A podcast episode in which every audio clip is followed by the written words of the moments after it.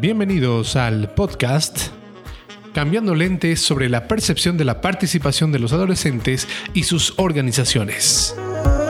Soy Fernando Cruz.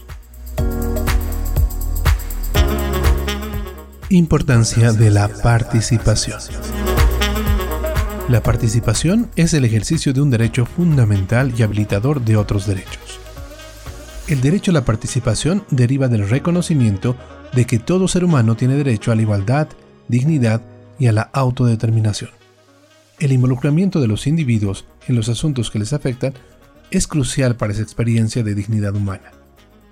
La participación contribuye al empoderamiento de las niñas, niños y adolescentes, para que tengan confianza en ellos mismos, construyan redes de colaboración y activamente participen en la realización de sus derechos, o en otras palabras, tener la posibilidad de ser escuchado y tomado en consideración promueve un sentido de autoestima y la capacidad de influencia fortalecida a través de un mayor entendimiento de la reciprocidad y la naturaleza colaborativa de la participación.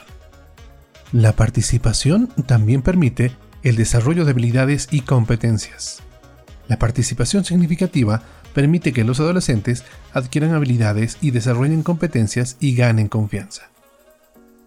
Promueve en ellos y ellas la capacidad para desarrollar compromiso con la ciudadanía, además de la tolerancia y el respeto por los demás.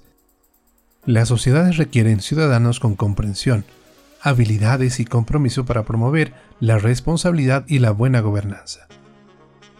La participación permite a niñas, niños y adolescentes desarrollar esas capacidades, comenzando con negociaciones sobre la toma de decisiones dentro de la familia, a través de la resolución de conflictos en la escuela, contribuyendo al desarrollo de políticas a nivel local o nacional y desarrollando sus propias organizaciones, consejos y parlamentos. Reforzar este desarrollo de capacidades también puede contribuir a que en menor número abandonen la escuela y aumenten su empleabilidad. La participación también promueve el fortalecimiento de la autonomía progresiva. Cuando los niños y niñas crecen, la base de sus habilidades y conocimientos se expande. Adquieren la capacidad de escuchar a otros, recolectar información, expresar opiniones y negociar decisiones cada vez más complejas.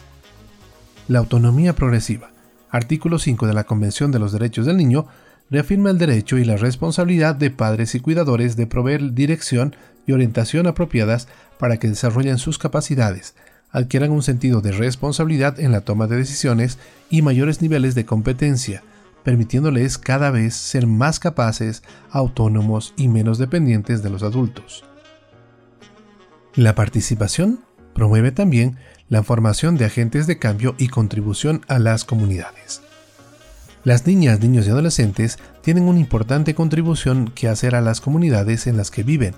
Sus energías, habilidades, aspiraciones, creatividad y pasión pueden ser aprovechadas para fortalecer el discurso democrático, desafiar la injusticia, construir una sociedad civil para la participación y consolidación de la paz y la resolución no violenta de los conflictos, o explorar desafíos locales a través de soluciones innovadoras. Los adultos tienen la responsabilidad de trabajar con ellos y ellas y crear oportunidades para que lideren y den forma a los procesos de toma de decisiones, diseñen y participen en iniciativas de cohesión social, desarrollen un espíritu emprendedor y participen en la generación de ingresos. La participación promueve también el mejoramiento de servicios y políticas enfocadas en la niñez y adolescencia. Las niñas, niños y adolescentes tienen conocimiento sobre sus vidas, sus necesidades, sus preocupaciones, junto con ideas y opiniones que derivan de sus experiencias directas en torno a estas. Tenerlos en consideración puede llevar a tomar decisiones más efectivas, relevantes y sostenibles que afecten sus vidas y en consecuencia ayuden a mejorar el cumplimiento de sus derechos. La participación también es un mecanismo para incentivar la rendición de cuentas. Si los niños, niñas y adolescentes tienen acceso a los tribunales, a los mecanismos de protección y reparación, así como acceso directo a los responsables de formular políticas, están en mejores condiciones para impugnar violaciones a sus derechos y pedir y rendir cuenta a los gobiernos, Además, ellas y ellos pueden ser relevantes al momento de evaluar y retroalimentar el trabajo institucional, por lo que incluirlos como colaboradores impacta positivamente el ciclo de políticas públicas. Finalmente, podemos entender que la participación promueve el empoderamiento e información para una protección optimizada. Tener el derecho y el espacio para ser escuchada o escuchado de forma segura representa un espacio poderoso a través del cual se pueden desafiar las situaciones de violencia, abuso, amenaza, injusticia o discriminación. En muchas sociedades, los niños no tienen vías para denunciar el abuso y en cualquier caso temen que si lo hacen, no se les creerá o serán castigados. Este silenciamiento tradicional de los niños implica que con demasiada frecuencia los abusadores pueden continuar perjudicándolos con impunidad. Construir una cultura de escucha les permitirá hablar y buscar ayuda cuando se les está abusando. Los adultos solo pueden actuar para proteger a los niños y niñas si saben lo que está sucediendo, y con frecuencia solo ellas y ellos pueden proporcionar esa información. un programa producido por DNI Bolivia, con el apoyo de UNICEF.